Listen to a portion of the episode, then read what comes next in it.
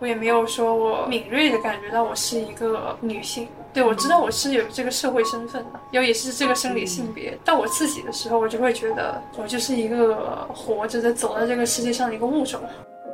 我不在乎的原因是我没有用很强烈的那种性别的视角去规约我自己。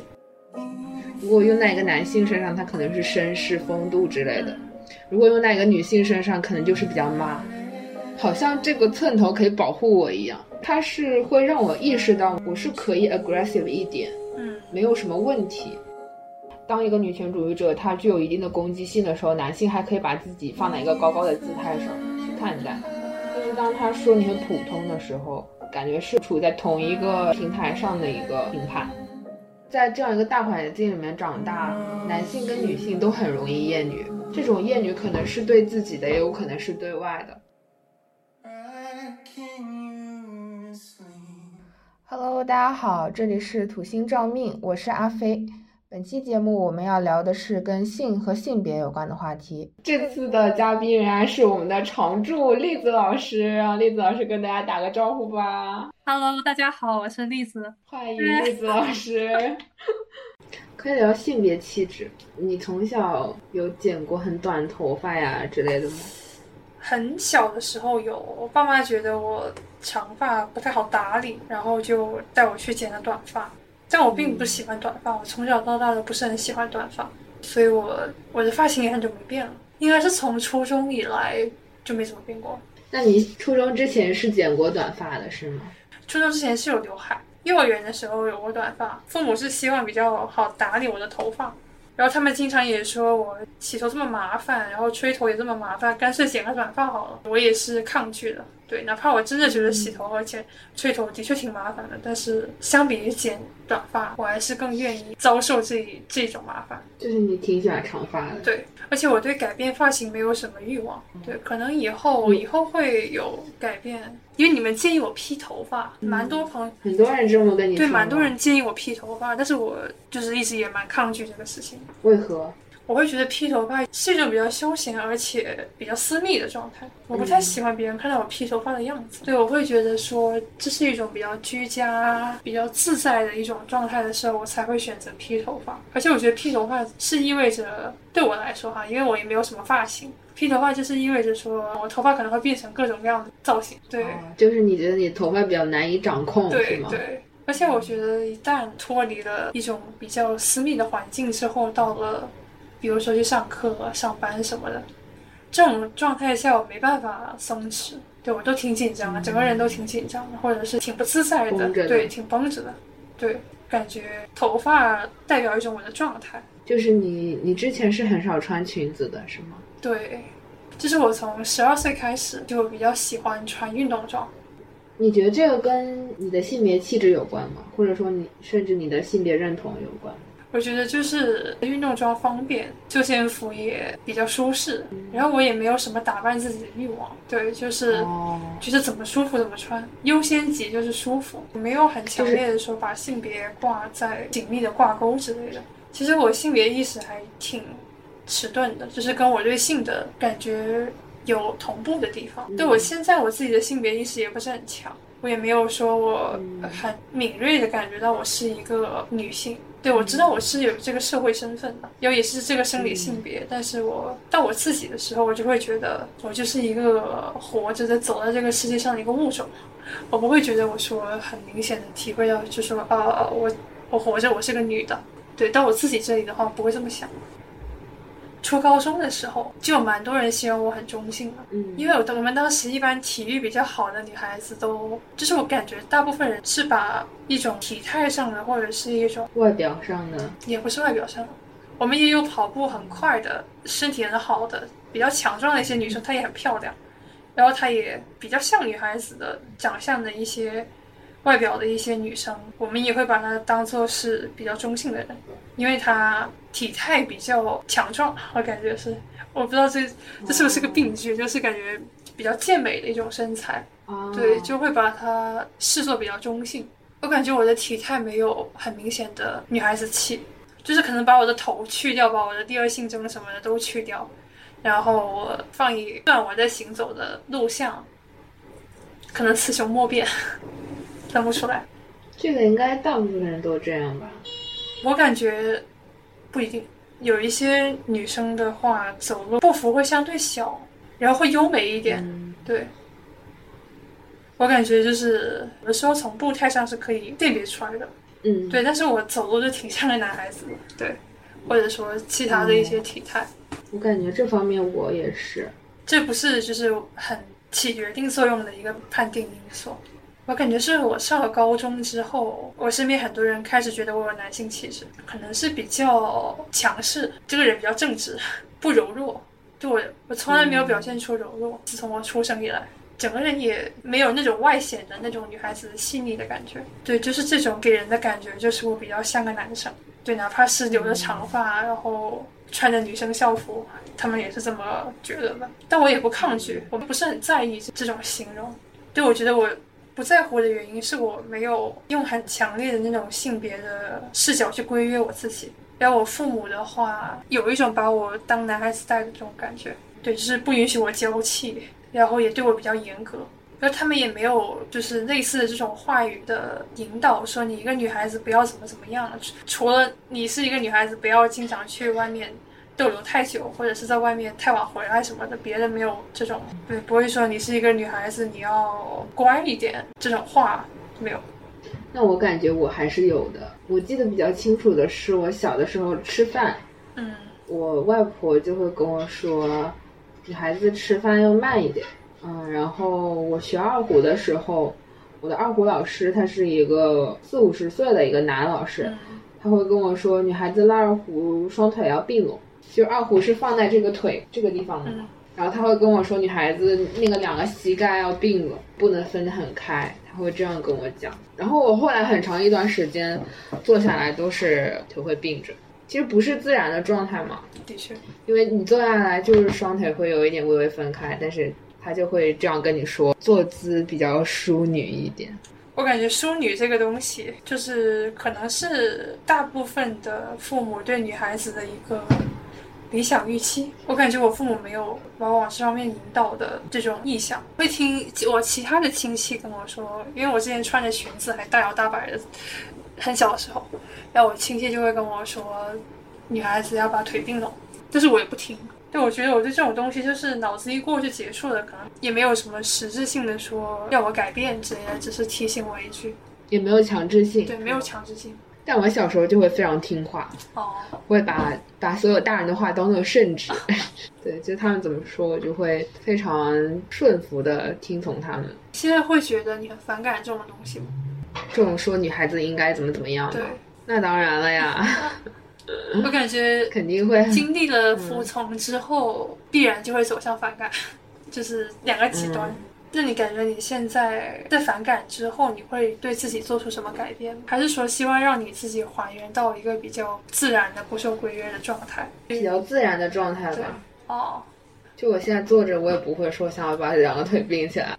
哦，我刚才想问的是，这种规约或者是刻板印象，现在还会不会困扰你？困扰我是指具体是指什么意思呢？就是你还会不会感觉到一种对抗感？就你现在会不会感觉到他还在操纵你？操纵我不会，但是对抗感应该是比较明显的。如果说现在我回家，比如说我就那样坐在沙发上，然后比如说我外婆过来说女孩子双腿要并着，我就会我就会 fuck，真的会 fuck 吗？不会不会，但我会心里很反感。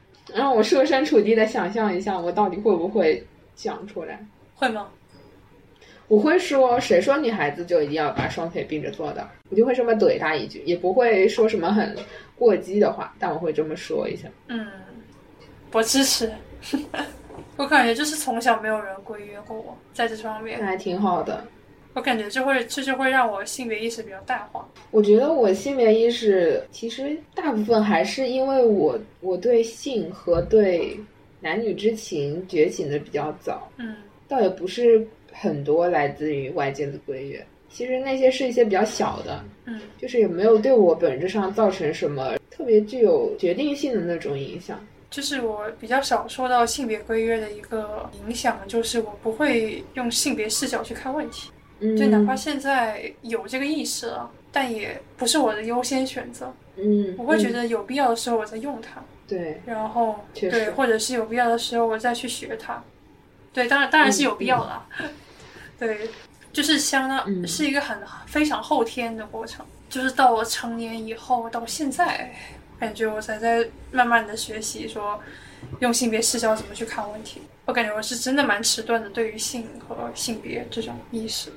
可能你一直是一个比较原初的状态，比较中间的状态。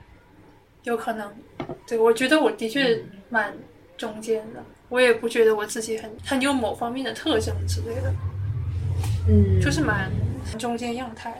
可能你没有遇到一个对象，或者说在那个非常长的光谱中间找到一个比较靠某一端的位置，不管是靠左边还是靠右边。虽然不好说我以后会怎么变，但我觉得在处在中间也挺好的，确实，就我不会感觉说我有什么问题什么之类的，或者说有这个这种急迫，我一定要归属于哪一个。而且我很多女性朋友都会觉得我很可靠，不是那种说我不会骗他们的可靠，是我很值得被依靠，也不是很准确。就是男性气质的那种可靠。对，就是他作为一个女性，可以仰仗、可以依赖这样一个男性的肩膀那种感觉。我被形容过我很绅士，我当时听到还觉得我好喜欢这个词，就是我觉得这是一个我会觉得很开心的一个褒奖。好像还有其他的词，男友力也形容过，反正就是这方面跟我的女性身份比较能够综合起来的词，感觉就是比较细枝末节的事情，比如说我帮别人撑伞，或者我帮别人提东西，我觉得我也很自然的就觉得啊，你有东西比较重，我帮你提，然后我帮你撑伞，因为我比较高什么之类的，可能是大家刻板印象中男性会做的事情。对，当然也不一定。嗯对我只是觉得我有这个天然的倾向去做这些东西。对，可能是比较主动，或者说是比比较愿意帮别人，也不一定就是说这就是什么男性气质之类的。我感觉关系不大，但他们就会用类似的词来形容我。对，比如说用绅士这个词去对等到一个女性，有类似的词吗？No，对，所以他们只能用绅士来形容我。对，感觉也是一个性别歧视。对啊，我就没有这个词，可是他们只能用只能用绅士来形容一个这样的女生，或者是风度，这个人很有风度，其实也是用在男性身上比较多。是的，就是习惯性的会觉得风度用在女性身上有点怪怪的，可能也是一种刻板印象在作祟。这是我还蛮喜欢的，当我被这么形容的时候，我会忽略掉其中的性别因素。真的没有对等词吗 我想想啊，绅士，？Ladies, lady，但 lady 也是淑你说淑女，吗？对呀、不是呀，没有，我觉得是没有的。好吧？你刚刚说你给你的朋友呃撑伞呀、拎东西什么的，嗯如果用在一个男性身上，他可能是绅士风度之类的；嗯如果用在一个女性身上，可能就是比较妈。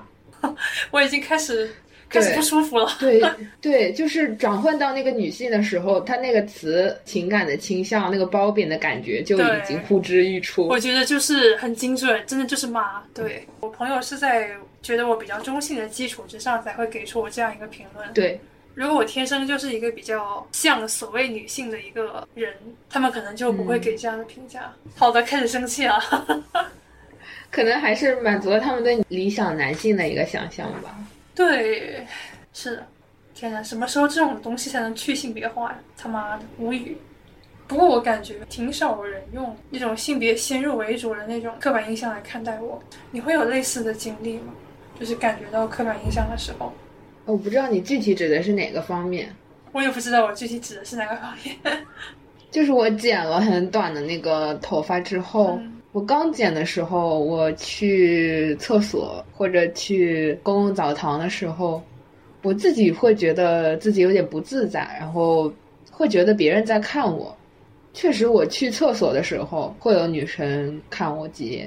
就我刚剪的时候，特别像男生的那个头型儿的时候，你会觉得不不自在，或者是很很不喜欢这种感觉吗？我没有很不喜欢，我觉得我是在体验，就是我并不抗拒，因为我知道我之后还会把头发留长。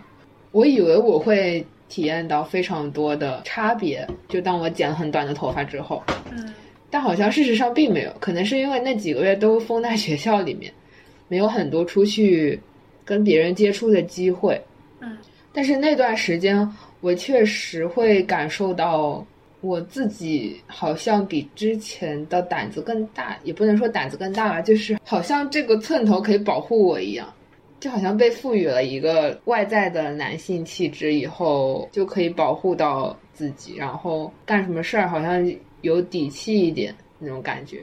比如说我买了一个什么东西，它出了什么问题，如果我之前是长头发或者是那种女性化的头发的话，我去跟那个店主说，我可能就是有一点点不好意思啊，或者有点紧张啊什么的。嗯，但我是那个短头发的时候。我觉得那个人天然的可能会对我有一种，也不能说尊敬吧，就是可能会更快的解决我的诉求。然后我去跟他沟通的时候，我也会更有底气。我觉得那个结果可能也会更加顺。你觉得这跟你的外观有的变化有关系，对吗？对呀，就是我外观变化的原因。不过我觉得可能还有别的原因，比如说你呃，心理上有变化。打个比方啊。嗯，比如你读完了《卡拉马佐夫兄弟》，你再去读一些更加轻薄或者是更加容易理解的文本的时候，你就会更加自信。对，类比到这个事情的时候，就是你做了一个大胆的尝试，突破了这个限度，然后你自己对你自己内心给你自己一种自信，就是你说你在做其他的事情的时候，你就会更勇敢，就是你踏出了这一步。对，当然外观也是一个原因了。就是更让你直观的呈现出来你突破了这个限度，所以说这个无无论从什么方面看，就是你剪了寸头都是一件对你有帮助、有利到你的事情。不过你刚才提到说有一个男性的外观是怎么说的呢？就是男性化的有一个男性的外观，我觉得那个事情会更快的解决，就是他可能会更愿意去听我讲。当你需要借助他人的力量来帮助你，就是有一定的诉求的时候，你觉得帮到你的是一个男性化的外观，还是说更加内在的你已经突破了某种限度的一种直观的表现？我觉得是男性化的外观。我内心可以说短暂的有一点改变吧，但是我觉得人本质上是很难变化的。嗯，不是说完全的让你产生了那种翻天覆地的改变，或者说是很大的改变，就是。我感觉你突破了这个限度，你肯定会比以前勇敢。往后可能更长远的一些决定啊，或者是一些尝试啊之类的，我觉得是会有比较长远的影响的。我觉得倒未必。其实我并没有把剪寸头这件事情当成一个非常大的事情。就我觉得剪了其实没什么。就是你不会觉得说你突破什么东西？我不会觉得我突破了什么东西。哦。嗯，就这个不是一个非常艰难的决定，或者是一个非常需要考虑的决定，嗯，就只是一个尝试。我觉得只是一个尝试，就他并没有需要我鼓起非常大的勇气，或者是怎么样。我感觉如果我自己设身处地的想这个事，我如果要剪个寸头，我真的，我可能会让我的勇气倾家荡产。对，对我来说，对，嗯，就是在我一个外人看来，我还是觉得你蛮有勇气的。那你会体会到这种比较男性化的外观给你其他的一些什么影响？我剪之前有期待过它会给我带来比较大的影响，但我发现其实并没有很大的影响。其实我会期待我带有一定的侵略性，aggressive。我会期望这个短发让我更加 aggressive 一点。嗯，是什么方面的侵略性？是说你的外观让别人感觉有侵略性，还是让你自己的性格中生长出一定的侵略性？我会觉得从外观当中生长出来这个很难，嗯，可能就是一种伪装吧，一种把自己武装起来的那种感觉，哦，让别人觉得我是一个比较 aggressive 的人。你觉得有这个效果吗？我觉得有一定的效果，至少是在面对一些刚认识的或者不熟的人，他们对我的最初的判断，可能跟我剪寸头之前是比较不一样的。就是他对你的那个第一印象嘛，看到你是一个剪寸头的人，哦，所以可以说他带给你的影响并不很巨大。我曾经期待他可能会带来什么巨大的变化，但是并没有。特别是到头发渐渐长长以后，这种影响可以说几乎没有了。哦，就是我自己也习惯了，身边的人也习惯了，只是一个发型的变化。哦，我理解了，就是他跟你染发或者是变动其他的发型没有什么区别。不，还是有差别的。你是说实际的效果？对，就是对你自己来说，并不考虑别人怎么看待。对我自己来说，我觉得我它是会让我意识到我是可以 aggressive 一点，嗯。没有什么问题，就 not a bad thing，嗯。就让我觉得，呃，或者是说我可以可以有力量一点，可以有勇气一点，多了一种体然后验，可以表现，嗯，对，就是可以表现的有侵略性一就是，你可以发挥这个潜能，以后你可以调用它，是这个意思吗？差不多吧，对。对，之前我不是找一个占星师给我看过吗？嗯他说我的中天在狮子座，他说等到我工作以后，可能会表现出一些狮子座的特质，嗯就是非常的高自尊那种状态。哦，我觉得确实经历过这个剪寸头的事情之后，我觉得我之后可能会把它有点作为一种工具，或者是怎么样，嗯，你会觉得它让你骄傲吗？骄傲，嗯，或者说增加你的自信？可能可以吧，因为我还没有真的去长期的实践这个事情。嗯但我其实一直觉得外在的这种 aggressive 是没有太大用处的，就因为核心不稳嘛。就即使表现出来的是一个很自信的、很狮子座的形象，但可能可以骗得了别人，但是可能骗不了自己。这样，我是觉得你剪寸头之后的一段时间是你变化蛮大的，也不是说变化很大吧，就是可能你内心很多我没有发现东西浮现出来的一个时期。是吗？怎么说？嗯，很可能是恰好是那个时间段，然后你剪了寸头，嗯并不是寸头带给你的那个阶段，我会觉得稍微松弛了一点。就是这个松弛，并不是说那种狭义的放松哈，就是你对于很嗯多事情更倾向于去表现出来了，或者是我看出来了，我我感觉我感觉也不一定是真真的你自己这么想哈，就是你给我的感觉是你更倾向于把一些压在心里的东西展现出来了。对，我就就是会感觉那段时间不一定跟你剪寸头有关系，就是那个特定的时间，就是一方面是不稳定，心态不稳定，也有可能是你在尝试更多的东西。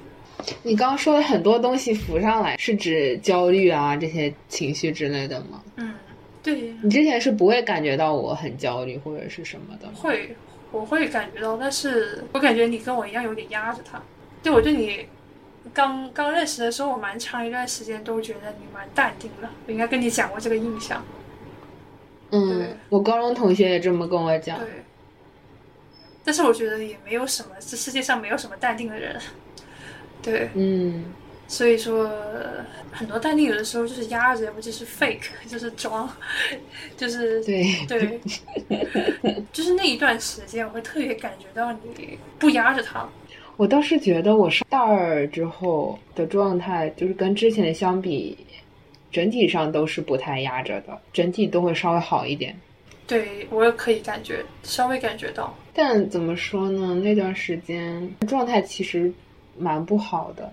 就是刚剪完头发那段时间，对对，刚剪完一个星期，我特别后悔，啊，我觉得我 为什么要去剪，但我又不想跟任何人说，然后我就一个人跑到九食堂旁边那个小长椅上，在那哭了好长时间，啊，觉得自己特别可怜。你是不喜欢这个外观吗？对，你是觉得不好看，还是说你不喜欢？我觉得不好看。我感觉我剪完之后，我肯定会戴假发，每天戴假发。我感觉就是就是一个接受的过程嘛。你后面会觉得稍微可以接受它，并且觉得它不难看了吗？长长了之后会好一点，刚剪的时候确实有点不太好看。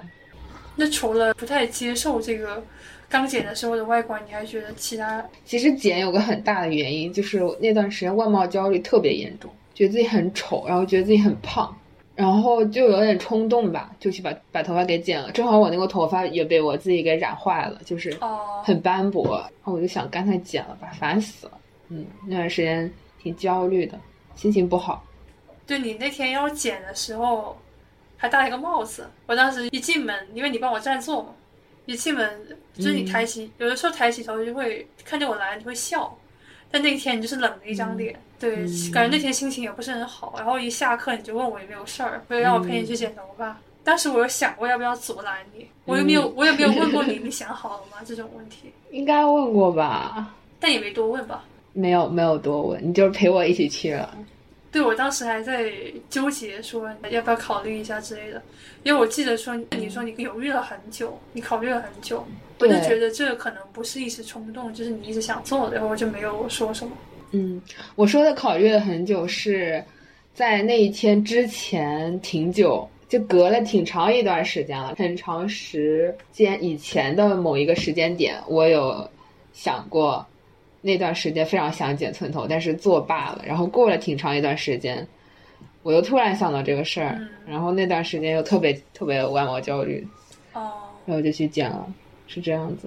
我是觉得我肯定会剪一次，就是这辈子肯定会剪一次的，所以干脆就去剪了。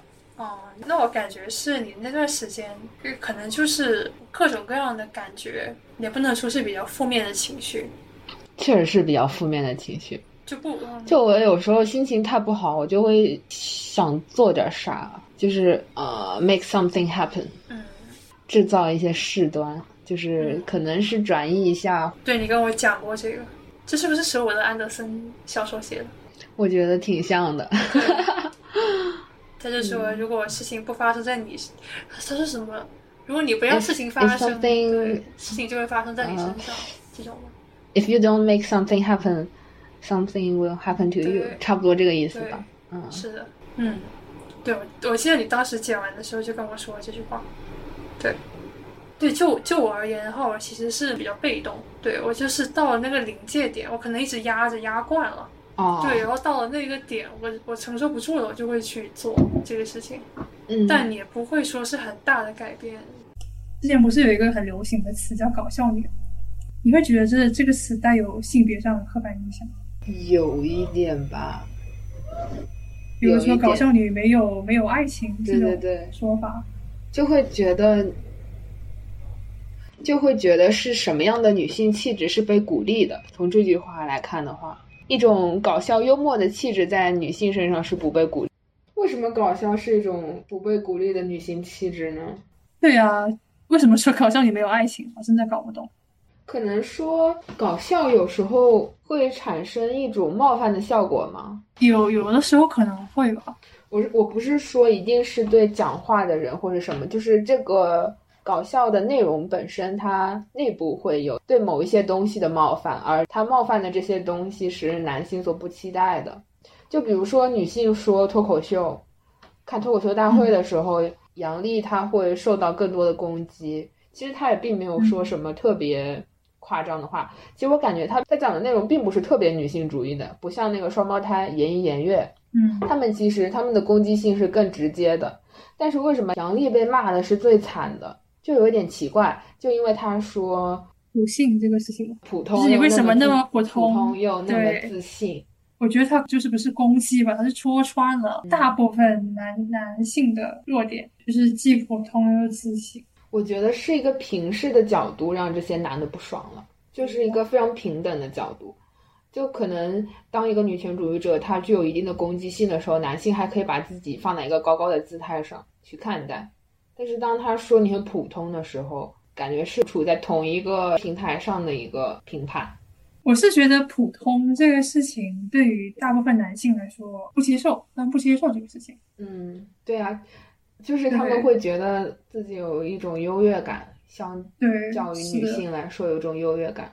我也不知道是看那双胞胎的那他们的脱口秀，还是看杨笠的。李诞就他的姿态是这样的，蜷缩到一边，然后有点也不是很接受的，或者是一种蜷缩的姿态，说你别说了这种感觉。然后弹幕就有人说他急了，他急了，这种评价。嗯，对。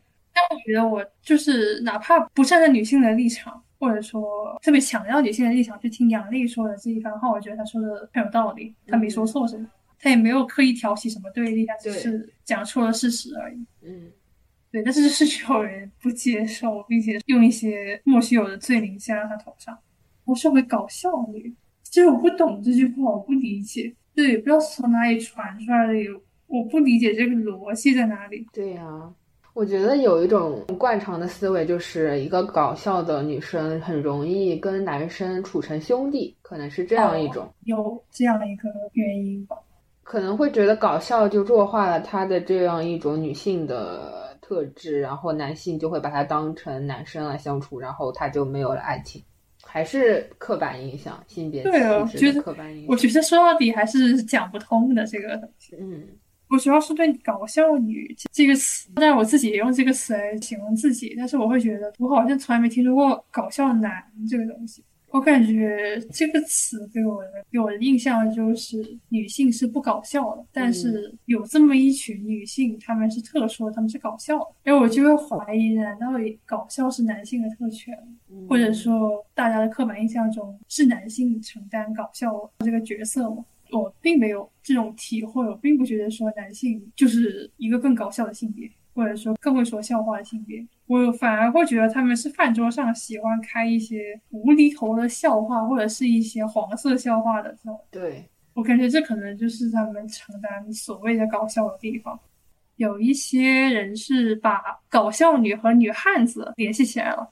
你记得有一年春晚那个节目吗？贾玲儿跟那个曲艺，女神跟女汉子。我想起来了，女女神和女汉子。对。感觉就是特别性别刻板印象，特别恶臭。这个节目太恶臭了。而且贾玲好像也是刻意让自己吃胖，然后演这种角色的。我是感觉蛮不理解的。当他们以这种公众的形象呈现在观众的面前的时候，都是一个孝心谐星的角色。所以说，像这种贾玲迎合刻板印象的这种搞笑女身份，好像也蛮迎合“搞笑女没有爱情”这句话的这种大家的预期。就是之前他们喜剧业有有一个说法，就是太漂亮了做不了笑星，需要刻意扮丑逗笑观众。对，就好像张小斐，她之前一直好多年不是很火嘛，就因为她长得太漂亮了，在笑星里面长得比较漂亮，就大家会觉得不好笑。就其实这种幽默跟那种幽默又不太一样了，它这种小品里面其实还是比较传统的。对，那像脱口秀的话，它可以有一些比较冒犯的表达。你有时候会厌恶自己的女性气质吗？我觉得如果我厌恶女性气质的话，我就是厌女了。我不会。我觉得我有时候挺厌女的。怎么说呢？其实我已经有一点忘记我在《厌女》那本书里面看到的具体的东西了。但是我当时看完的时候，我是留下了这样一个印象，就是我有时候是厌女的。我觉得就是在这样一个大环境里面长大，男性跟女性都很容易厌女。就厌女不是说厌恶女性，就是这种厌女可能是对自己的，也有可能是对外的。嗯，我感觉我对厌女这个概念没有理解的特别深透，所以我也很难讲我自己是不是厌女。但是我感觉我并不排斥女性气质在我身上的发生，我感觉我天然不太具备这个东西。那你比如说你会很讨厌月经之类的吗？就是我每个月经痛的时候，我会很讨厌它；别的时候我并不讨厌。我是觉得有的时候如果它不存在的话，我身体会不好，就是我体内的一些东西没有代谢出去，或者是它来比较晚的话，就是从身体健康的角度出发，我觉得它是生理现象，我对它没有什么情感倾向。嗯，但是如果它让我痛的话，我会很恨它。嗯。我就挺奇怪的，我基本上没有怎么感觉过生理期的痛苦，就除了非常偶尔的几次。所以我初中的时候，其实我有时候会很不喜欢，甚至是有一点瞧不起那种感觉，就是一些女生因为痛经而展现出的特别痛苦或者柔弱的一面，我就会觉得有必要吗？会觉得她们娇气啊什么的。但其实，哦，嗯。可能是因为我自己本身没有感受过他那种痛苦的程度和那个强度。痛痛经是可以很痛，真真的可以，就是痛到山山崩地裂的那种痛，是真的。就我从小，我的表姐她就身体不太好，我感觉是跟她生活习惯有关，然后也呃有可能有肥胖症吧，可能连带的月经也不太正常。我妈就把她当做反面例子跟我说说。就是你表姐每一次月经都疼到吃不下饭、下不了床，她就说如果你不照顾好自己的身体，你也会像那样。一开始我是不经痛，我是从来没经痛过的，但是我也一直听我妈的话。但是后来几次碰巧来月经的时候感冒了，对我妈就跟我说，如果来月经期间感冒，每一次来月经都会感冒。虽然这个没有发生在我身上，但是留下的那种经痛的，很偶尔会发生的那种。经痛的感觉，嗯，但是我感觉我痛的级别最严重的时候，是我下床走一步路都会痛，我也是记得那时候是跟我妈在一起，然后我妈就是习惯性走路特别快，我就喊了我妈好几次说慢一点，我疼，我就跟我妈这么说，我妈就我妈就很奇怪为什么我会这么疼，我就说这一次特别猛。我不知道是不是看到一种说法，就是说经痛跟剖腹产还是说顺产的这种生育的疼痛程度好像差的并不远，就是如果是很严重的经痛，初中的时候。我是见过我们班的女生来自月经还跑步，特别虚弱，跑完之后整个人瘫在地上，气色很差。我还听说过一些女生因为跑完之后血崩的，就是我就觉得挺可怕的。就是我如果如果我来劲的话，我绝对不跑步。就是我听说这个事情之后，高中的时候还有一个女同学，她上着上着课的时候，这个女同学就面色苍白，她就捂着肚子，然后弯着腰。一步一步的走上讲台，跟老师说：“我心痛，我要去校医室。”然后老师就说可以。然后他就是看这个女生的背影这么艰难，他就问我们班上说：“就说有没有女生去陪她？”当时我是觉得有点奇怪，因为我当时没有感受过很剧烈的经痛，我就觉得无法理解，就是真的这么痛吗？但是到了自己的时候，我就会觉得我也有过疼到直不起腰的经历，嗯，我就觉得完全可以理解，而且。豆瓣有一个小组，嗯，叫什么？我当时疼的特别厉害的时候，我就看这个小组有什么方子吗？什么缓解疼痛的方法？痛经的女人是忍者，这个小组。啊，反正我当时是蛮崩溃的，就是我觉得我疼到已经受不了了。嗯，然后我就看，有蛮多人也是说自己已经吃布洛芬不管用，有些有些人形容自己是骨灰级痛经。天呐！我就是感觉现在可以感同身受了。哦，我是从这个方面，我会觉得自己有一点厌女，就是觉得那些女生太娇气。哦，我感觉这是没有感受到的问题。如果感受到了，就是就是完全感同身受。嗯，我觉得女性要经受蛮多身体上的疼痛。对。就是好像这种生理上的疼痛，几乎是由女性来承担，男性没有承担任何。我这一点我是蛮气的，其实我是蛮觉得很不公平。嗯，凭什么？我并不理解这个，而且我也挺不服气的，虽然有点幼稚这种想法。就是生理结构已经决定了这个东西，但我觉得这就是与生俱来的不公平。我是这么认为的。如果按照这个逻辑的话，女性要承担跟男性性交以后。以及在要承担生育这个职能之后，男性在意识到这一点的时候，就是这是生理层面的这种不平等，社会层面他应该要承担比女性更多的责任才行。对呀，就是在生育这一方，我觉得这是天经地义、理所应当的事情。就是他们应该有这个自觉和担当，但是我看到大部分的男性都是在试图推脱这个东西，所以我真的很愤怒。对我就是每每想到这个东西，我就是真的是拳头一击。我之前有听一个播客叫《海马星球》，我之前给你发过，他有一期节目就叫性别及种姓，种姓就是印度的那个种姓制度嘛，分出等级的那种，他就把这个事儿讲的。不是说讲的特别残酷，就是把这个事情揭示的很残酷。嗯，它其实就是一种等级，就是女性会被认为是更劣的一等。fuck，已经无话可说了。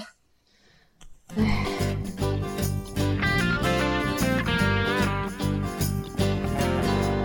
Masculine, feminine, neuter gender. Every noun or pronouns either one of these. Masculine, feminine, neuter gender. Neither male nor female is called you see. Masculine is man or he. Feminine is woman or she. Neuter has no gender, see. Like rock and chair and carneo, masculine, feminine, neuter gender. Every noun or pronoun's either one of these.